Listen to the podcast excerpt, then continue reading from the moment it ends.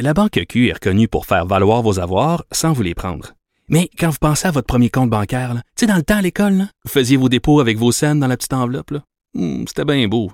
Mais avec le temps, à ce compte-là vous a coûté des milliers de dollars en frais, puis vous ne faites pas une scène d'intérêt. Avec la Banque Q, vous obtenez des intérêts élevés et aucun frais sur vos services bancaires courants. Autrement dit, ça fait pas mal plus de scènes dans votre enveloppe, ça. Banque Q. Faites valoir vos avoirs. Visitez banqueq.ca pour en savoir plus. Pendant que votre attention est centrée sur vos urgences du matin, vos réunions d'affaires du midi, votre retour à la maison ou votre emploi du soir, celle de Desjardins Entreprises est centrée sur plus de 400 000 entreprises à toute heure du jour. Grâce à notre connaissance des secteurs d'activité et à notre accompagnement spécialisé, nous aidons les entrepreneurs à relever chaque défi pour qu'ils puissent rester centrés sur ce qui compte, le développement de leur entreprise.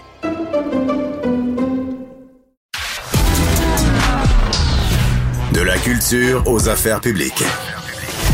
Vous écoutez Sophie Durocher. Cube Radio. Mon père tenait un journal, il a tenu ça pendant des années. C'est le journal intime d'un homme fidèle et qui avait une seule vie. Moi, je fais partie de la double vie. Alors, ce que vous venez d'entendre, c'est un extrait d'une euh, émission, d'un documentaire qui s'intitule Double vie quand la vérité nous rattrape. C'est une nouvelle émission qui va être disponible sur la plateforme Vrai à partir de demain. Donc, en gros, vous l'aurez deviné avec le titre, ça raconte l'histoire de différentes familles qui sont bâties sur des mensonges, des secrets, des mystères et des enfants qui découvrent que un membre de leur famille mène une double vie. C'est le cas donc de Patrick Delisle-Crevier que vous venez d'entendre, qui est journaliste qui est auteur, qui est un gars que j'adore. Et j'ai appris dans ce documentaire que son père menait non seulement une double, mais peut-être même une triple vie, mais je ne veux pas tout vous raconter. Patrick Delisle-Crevier est en studio avec moi. Bonjour Patrick. Bonjour Sophie, ça va bien? Oui, ça va très bien. Écoute Patrick, euh, donc dans ce documentaire, on apprend l'histoire de ta famille, l'histoire de ton père. Pourquoi tu as décidé euh, d'accepter de participer à ce documentaire-là pour que le Québec au complet connaissent l'histoire de ta famille. C'est quand même assez intime. Au départ, j'avais refusé. J'avais Ah fait oui? une, une telle série en France pour M6 il y a 10 ans. Et dans le contrat, j'avais dit pas aucune parution sur Internet, aucune disponibilité au Québec. On voit ça seulement en France. Je, je trouvais que j'étais pas prêt à ce moment-là à divulguer euh, à tout le monde mes, mes, mon histoire de famille. Puis, euh, on il y a un article qui a été fait dans le Urbania qui est encore sur. Fait que dès qu'on tape euh, vie ou qu'on cherche quelque chose comme ça, c'est moi qui, qui pop-up. Et on m'a contacté. Au début, j'avais dit non parce que euh, j'avais pas envie au Québec que, que tout le monde. Tu sais, je passais juste un visionnement de presse à tous mes collègues et c'est moi qui est devant les. J'étais comme, qu'est-ce que je vais faire? Fait que j'avais refusé. Puis à un moment donné, euh, tu sais, je suis auteur dans la vie, tu le sais, j'ai fait des biographies, euh, j'ai écrit des livres, je sollicite les gens. Alors là, je me suis dit, Patrick, tu sollicites, tu sollicites. Ce serait peut-être le temps de toi dire oui à quelqu'un puis de faire des entrevues. Puis mon oncle, qui est très proche de moi, qui est le frère de mon père, qui est psychologue et qui comme quelqu'un d'important pour moi, m'a dit Patrick, c'est ton histoire, raconte-la. Parce que c'est sûr que dans une histoire de famille comme la mienne, tu veux pas hériter personne, tu fais attention. Là, j'ai écrit le roman, puis là, je me dis, change-tu les noms? Tu sais, il y, a comme quelque chose de... T'as une pudeur, parce que là, tu veux pas... Tu veux pas... euh, sais, il y a- il y, a des... Tu sais, même mon grand-père avait une triple vie, fait que, tu sais, j'essaie de pas hériter personne. Fait je me suis dit, mais après ça, je me suis dit, c'est mon histoire, j'ai le droit de la raconter, puis...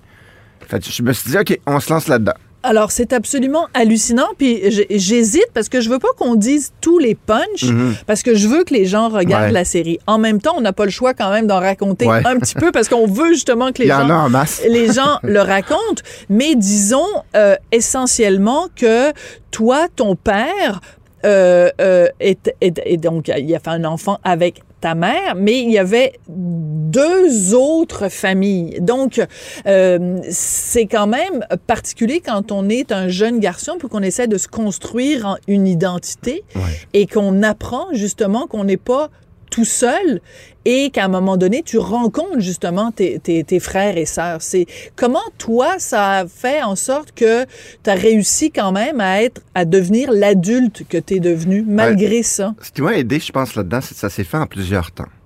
Moi, ma mère est décédée, j'étais enfant. Mon père est disparu peu de temps après. Donc, il m'a comme abandonné à mes grands-parents. J'ai été longtemps chercher ce père-là, mais je savais rien. Tu sais, moi, je demande, mon, mon roman qui sort en mars va s'appeler Mon père aux îles Moukmouk. Ça s'appelle comme ça parce que quand je demandais à mes grands-parents, il est où, Roland? Il est où mon père? Il me disait, il est aux îles Moukmouk. fait que moi, enfant, j'ai longtemps cru que mon père vendait, des- il était dans l'édition, vendait des livres aux îles Moukmouk. Donc, ça s'est fait comme ça. Puis à un moment donné, mon père est décédé. Je l'ai croisé quelques fois dans mon- ma vie d'enfant. À un moment donné, je l'ai cherché. À un moment donné, il m'est tombé face à face. Je l'ai laissé partir. Je l'ai ignoré. Euh, puis à un moment donné, il est décédé. Puis là, c'est au funérailles que moi, j'ai... Puis là, je me suis dit, ah, je dis à ma grand-mère, il doit, il doit, il doit avoir quatre personnes. On va y aller. Je vais avoir plus de classe que lui. Je vais aller au funérailles de mon père. Lui, il est pas allé au funérailles de ma mère. Mais je veux quand même être en paix avec ça.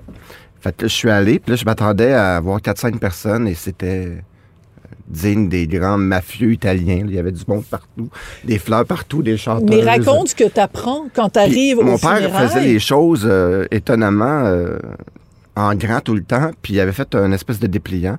Et il disait euh, Mon plus grand souhait sur cette terre aurait été de réunir tous mes enfants dans un même salon. Et là, il y a une liste, Sophie. Il y a une liste qui finit plus de noms.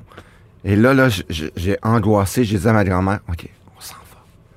On s'en va. C'est comme. Et là, je m'en allais vers la porte du grand salon funéraire. Et au moment où j'ai mis la main sur la poignée de porte, j'ai entendu mon nom. Puis Là, c'était ma grande sœur Diane qui savait euh, qui j'étais. Qui m'a dit Patrick, tu t'en vas pas comme ça, là. T'as une famille à rencontrer. Et ça a commencé comme ça. Mais euh, il y a eu un blackout sur ça. J'étais ado. J'étais ado. Euh, J'étais pas prêt à avoir une nouvelle famille. C'est beaucoup, tu sais. Mais ce que tu racontes, Patrick, c'est hallucinant. On va prendre deux secondes quand même pour réfléchir euh, là-dessus. Tu vas aux funérailles de ton père. Et là, il y a un dépliant qui dit J'aimerais que tous mes enfants soient réunis. Puis là, tu vois une liste de noms. Et toi, tu n'es que un nom Ouais. parmi d'autres noms, alors que tu pensais être fils unique. Ouais. Excuse-moi, mais tu raconterais ça dans un film. Luc Dion, il mettrait ça dans District 31. On dirait c'est exagéré. Donc, je veux juste je sais que ce n'est qu'une partie de Ouais. l'histoire, mais ne serait-ce que ça, c'est dramatique pour un enfant. Ah oui, c'est ça. Ça a été euh, une période. euh, tu sais, en plus, moi, j'étais dans la phase. Tu sais, euh, quand mon père est mort, j'étais ado. euh, je, je, ah, je pensais que j'étais gay, j'étais pas. Tu sais, il y a toute la remise en question sur l'orientation. Ça, ça débarque en même temps. Fait que là, j'étais comme, qu'est-ce qu'ils vont dire, eux autres, là, si je suis gay, là, mes neuf frères et sœurs qui débarquent. Puis il y, y avait ça, puis j'avais.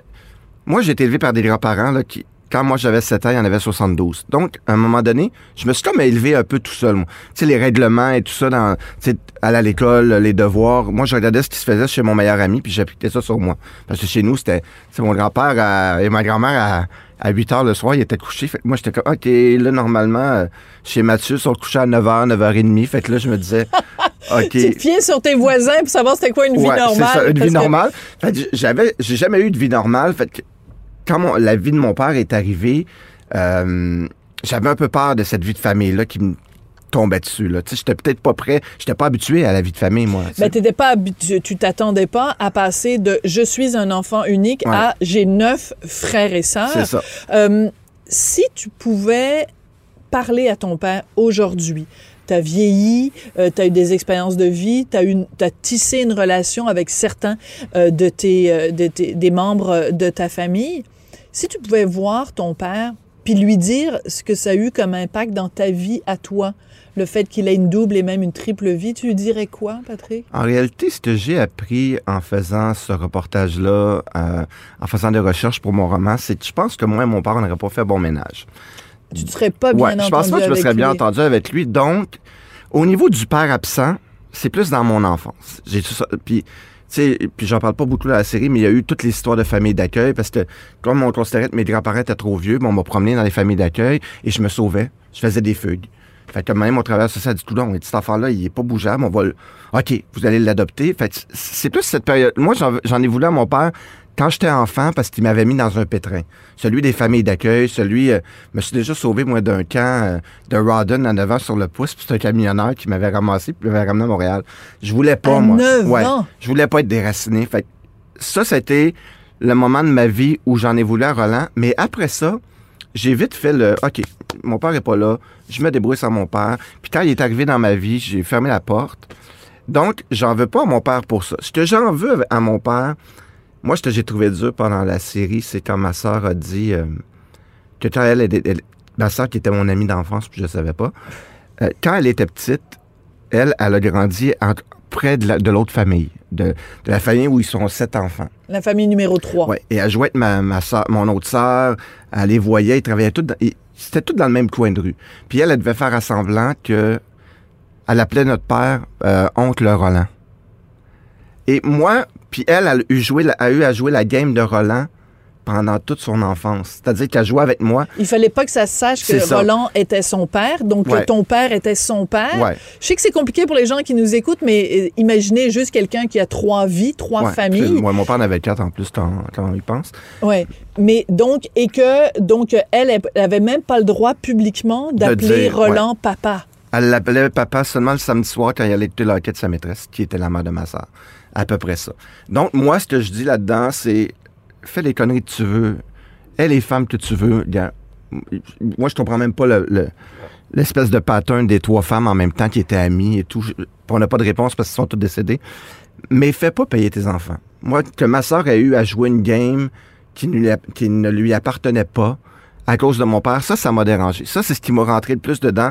C'est nous, les enfants, on a eu à payer pour les conneries de mon père. Ça, c'est plus ça. Moi, je- moi personnellement, je, je me sens pas affecté par ça. Euh, même que je suis content de mon parcours puis d'avoir réussi à, à, à me construire une vie sans mon père. Mais je trouve ça fascinant parce que tu l'as mentionné tout à l'heure. Donc, tu as écrit des biographies. Tu as écrit, entre autres, euh, euh, un, un livre sur Léonard Cohen. Tu en as écrit plein de livres. Et je trouve ça fascinant parce que, dans le fond, la biographie la plus intéressante, c'est la tienne, Patrick. Parce que tu une histoire de vie absolument hallucinante. Ouais. Et je trouve ça très drôle que tu aies choisi dans la vie de tourner justement ton micro vers les autres. Mais là, aujourd'hui, le micro il est tendu vers toi parce que tu as une histoire de vie qui est, qui est plus intéressante que tous les gens dont, dont Ouais. as raconté euh, l'histoire. Euh, quand les gens vont regarder la série, quand ils vont te croiser, qu'est-ce que tu veux qu'ils te disent? Qu'est-ce que Qu'est-ce qu'on doit retenir de ça, de l'histoire de Roland de Lille qui a eu euh, dix enfants de trois femmes différentes euh, qui ne savaient pas les unes les autres? Le plus important pour moi, c'est que les gens retiennent que c'est une belle histoire. Parce Oui. que moi, j'ai deux sœurs jumelles dans la vie. J'ai grandi fils unique, pas de parents. J'ai une famille, j'ai un grand frère que j'appelle. Euh, j'ai deux sœurs ultra, ultra proches. On a le même âge. C'est, c'est... Tu sais, moi, là, Sophie, là, en 2008, j'ai perdu ma sœur qui était beaucoup plus vieille que moi. Et par l'autre porte, en même temps, j'ai une sœur qui arrivait dans ma vie. Ça fait ça m'a aidé à... Tu sais, qui a une sœur de remplacement? Patrick, je t'enlève une sœur, mais je vais t'en donner deux autres, puis après ça, tu vas voir, tu vas en avoir cinq autres. C'est un peu, c'est un peu absurde, mais c'est une belle histoire. Moi, je remercie mon père de m'avoir donné une famille sur le tard. Tu sais, dans, dans fin vingtaine, moi, j'ai une famille qui est arrivée dans ma vie. C'est quand même précieux, puis c'est quand même euh, assez extraordinaire. Une histoire absolument fascinante. Et on vous l'a résumé là en, neuf minutes et quelques, mais vraiment, ce n'est ce ne sont que des rebondissements. Puis je parle de ça comme si c'était une fiction, mais c'est vraiment la vraie vie, ta vraie vie à toi. Merci beaucoup, Patrick, d'être Ah, venu nous en parler. Sophie. Patrick Delisle-Crevier, qui est journaliste, qui est auteur. Donc, on a très hâte de lire euh, en mars 2022 le roman que tu vas écrire, le livre que tu vas écrire sur ta propre histoire. Mais en attendant, vous pouvez regarder cette série documentaire. Donc, Double Vie, quand la vérité nous rattrape, c'est diffusé à partir de demain sur la plateforme Vrai. Et la plateforme porte vraiment son nom. C'est une histoire vraie, même si on pense que c'est exagéré, arrangé avec le gars des vues, c'est vrai. Et c'est comme ça que se termine l'émission. Merci beaucoup d'avoir euh, été là. Merci à Jean-François Paquet à la réalisation, à la mise en onde et merci à Florence Lamoureux à la recherche. Et je vous dis au revoir et à demain.